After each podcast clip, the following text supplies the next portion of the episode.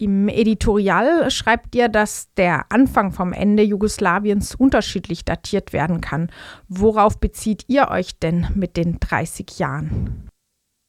Also wir haben als ähm, in Anführungszeichen Jubiläum dieser 30 Jahre den Beginn des ähm, Zehntagekriegs in Slowenien und die Unabhängigkeit, die am Tag vorher ausgerufen wurde von Slowenien und Kroatien gewählt, weil eben mit diesem Datum dann auch der gewaltsame Zerfall Jugoslawiens begonnen hat.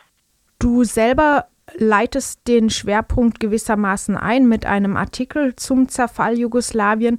Verstehe ich das richtig, dass du die eigentliche Ursache dafür nicht zuerst in den ethnischen Konflikten zwischen den verschiedenen Nationalitäten suchst, sondern eher in wirtschaftlichen Problemen?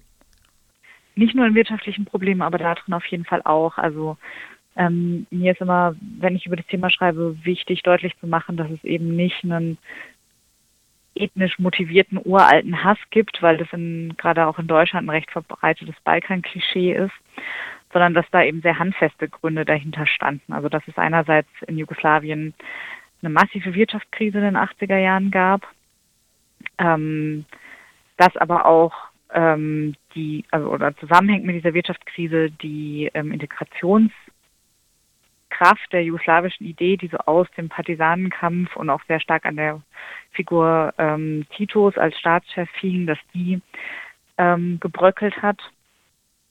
Ähm, genau, aber dass eben vor allen Dingen die Wirtschaftskrise da sehr reingehauen hat und ähm, so Strukturen, die schon problematisch waren, bevor eine Wirtschaftskrise gab, also wie Betriebe im Sozialismus verwaltet wurden zum Beispiel und wie so das Machtgefälle zwischen dem Zentralstaat Jugoslawien und den einzelnen Teilrepubliken, die dann später unabhängig wurden, ähm, verteilt war, dass das einfach, dass da ganz viele Probleme nochmal so durch die Wirtschaftskrise einfach verstärkt wurden und dass das eigentlich der Auslöser für diesen Zerfall war, der dann eben, also diese Probleme wurden dann so ethnisch gewendet. Mhm. Ähm, da, das Verhältnis von Zentralstaat und Teilrepubliken kann man da sagen, dass die Problematik darin lag, zumindest auch, dass ein gewisser Nationalismus da schon angelegt war. Dass, so habe ich das in deinem Artikel verstanden, vielleicht auch zur Konfliktvermeidung äh, schon ähm, nationale Kriterien da eine ähm, relativ große Rolle gespielt haben bei der Strukturierung dieses Gesamtstaates Jugoslawien? Ja, genau. Also das muss man so ein bisschen im Kopf haben, dass Jugoslawien ja ähm, aus dem Partisanenkampf ähm, 1945 gegründet wurde und da ähm, so einen ganz starken Fokus auf kollektive Rechte gelegt wurde. Ähm, das heißt, dass die ähm, Rechte, die eine einzelne Person in dem Staat hat, vor allen Dingen über ihre Zugehörigkeit zu einer Gruppe definiert wurden und das waren teilweise, also das waren Staatsvölker, ähm, nationale Minderheiten und so weiter. Und das war eine Entscheidung, die man eben in den 40ern getroffen hat und wo ganz klar der Nationalismus eben auf einen gewissen Grad schon angelegt war, weil dann so eingeübt war, dass man sich immer auch über diese Gruppe definiert, beziehungsweise es ist nicht immer in jedem Fall eine ethnische Gruppe, manchmal ist es auch eine ähm, geografische Zugehörigkeit zu den Teilrepubliken, aber auf jeden Fall, das ist so ein was, was man vielleicht als Konstruktionsfehler oder Geburtsfehler Jugoslawiens bezeichnen könnte. Wir haben jetzt vorhin die andere Seite, die wirtschaftlichen Faktoren nur angetippt. Du hast kurz die Arbeiterselbstverwaltung erwähnt. Könntest du da vielleicht noch ein bisschen ähm, ausführen, was für Faktoren denn deiner Ansicht nach die Hauptrolle gespielt haben beim wirtschaftlichen Niedergang Jugoslawiens?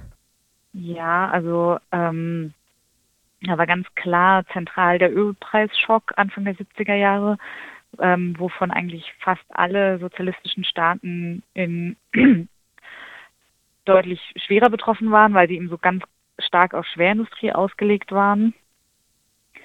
Und dann ähm, mit Ende der Sowjetunion auch so eine zentrale Rolle Jugoslawiens weggefallen ist, dass Jugoslawien eben eine Scharnierfunktion hatte zwischen den beiden Blöcken, also zwischen Ost und West und die war auch ähm, für den Handel ganz zentral und da ist eben sehr viel weggebrochen.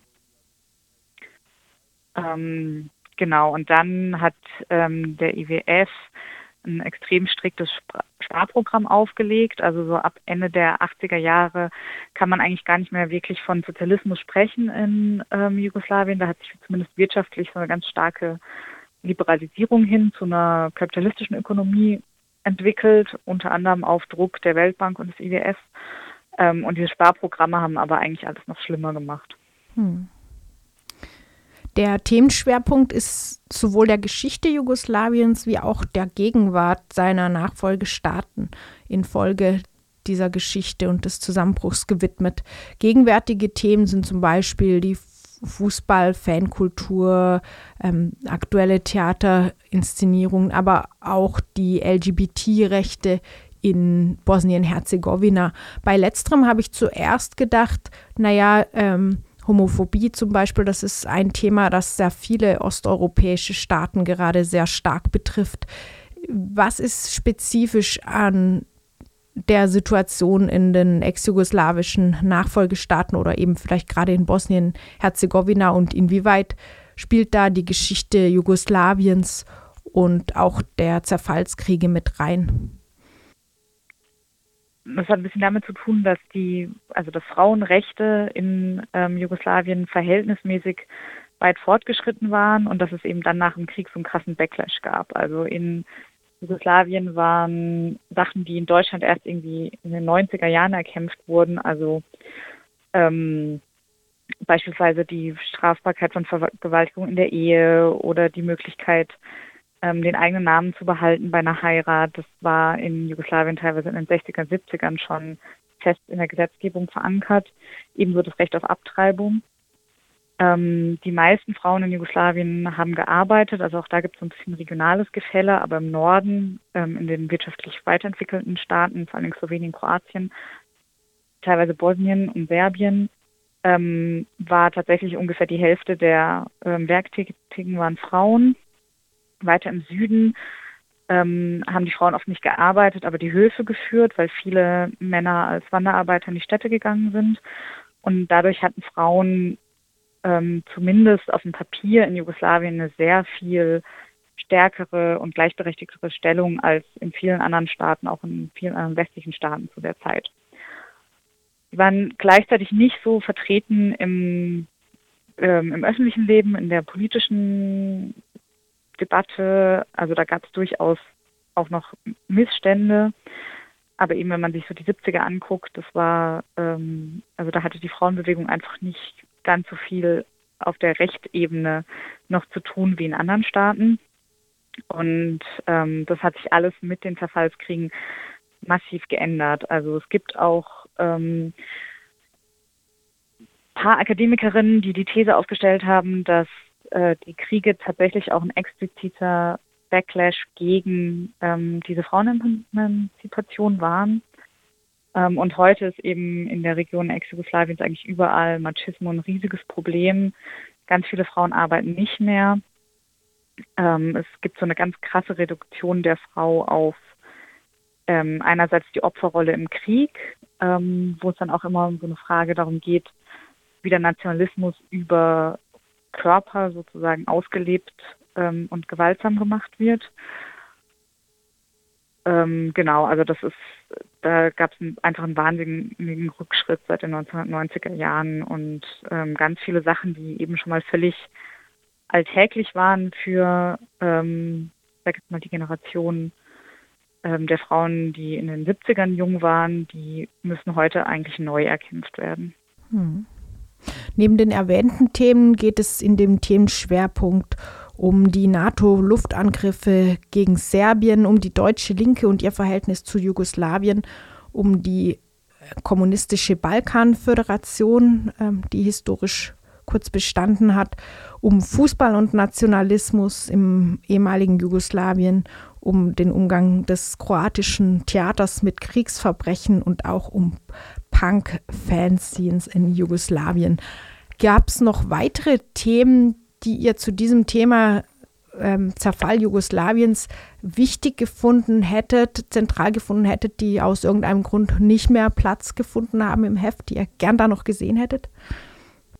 Ja, also es gab noch jede Menge. Ähm, ich ganz persönlich hätte gerne noch mehr Artikel zum Alltagsleben in der Region gehabt, weil auch da eben diesen, also der, der Punk-Artikel macht das so ein bisschen ähm, und auch das Interview mit dem Sarajevo Open Center. Ähm, aber ich hätte da gerne noch mehr von gehabt, dass es, weil es hier eben auch selten vorkommt, dass über den Balkan berichtet wird, wenn es eben nicht um korrupte PolitikerInnen oder um die Aufarbeitung der Zerfallskriege geht. Und ich hätte gerne noch mehr in die aktuelle Gegenwart geschaut und auch so zu zeigen, also vor Corona wäre auf jeden Fall ein Thema noch gewesen, die Clubszene in Belgrad oder auch in Pristina. Einfach mal so zu gucken, was es jenseits von diesen Vorstellungen alles noch gibt. Ähm, was wir auch unbedingt eigentlich mit drin haben wollten, was aber leider nicht geklappt hat, war ein Artikel zur, Situation, also zur Situation von Communities in Deutschland, weil ja etwa zwei Millionen Menschen mit ähm, jugoslawisch, also einem Pass von Jugoslawien oder den Nachfolgestaaten beziehungsweise mit Migrationsgeschichte aus der Region in Deutschland leben. Die sind teilweise schon als Gastarbeiterinnen in den 60ern äh, nach Deutschland gekommen, teilweise ähm, während den Kriegen geflüchtet. Und viele sind eben immer noch hier. Und da hätten wir gerne so geguckt, wie geht es eigentlich den Leuten hier, was, ähm, was für Probleme gibt es da, aber auch was für Entwicklungen, weil jetzt auch gerade in den letzten Jahren mit ähm, gerade Sascha Stanisic, dem deutschen Buchpreisträger, auch so eine neue Generation oder eine junge Generation ähm, Menschen aus Ex-Jugoslawien eigentlich auch im, im, deutschen Diskurs mal so ein bisschen präsent ist und ähm, ihre Geschichte erzählt.